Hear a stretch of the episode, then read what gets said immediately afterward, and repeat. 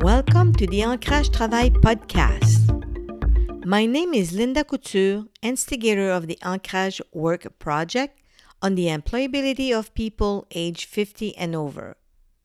The podcast aimed to make the voices of experienced workers age 45, 50, 60 and over and those voices of company managers to be heard on topics related to the workplace and its place in our lives.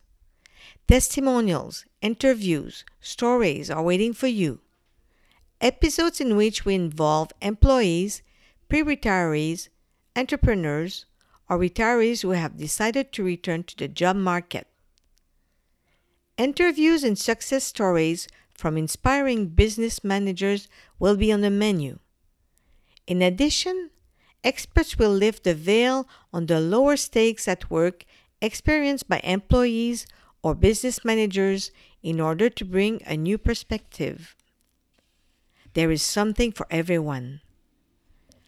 Podcast will allow you, the listeners, to hear our guests on topics of interest so you can take a step back from your own work experience and discover inspiring journeys. We invite you to visit and like our facebook.com slash Ancrage Travail page to be informed about upcoming podcasts. Good listening and see you later.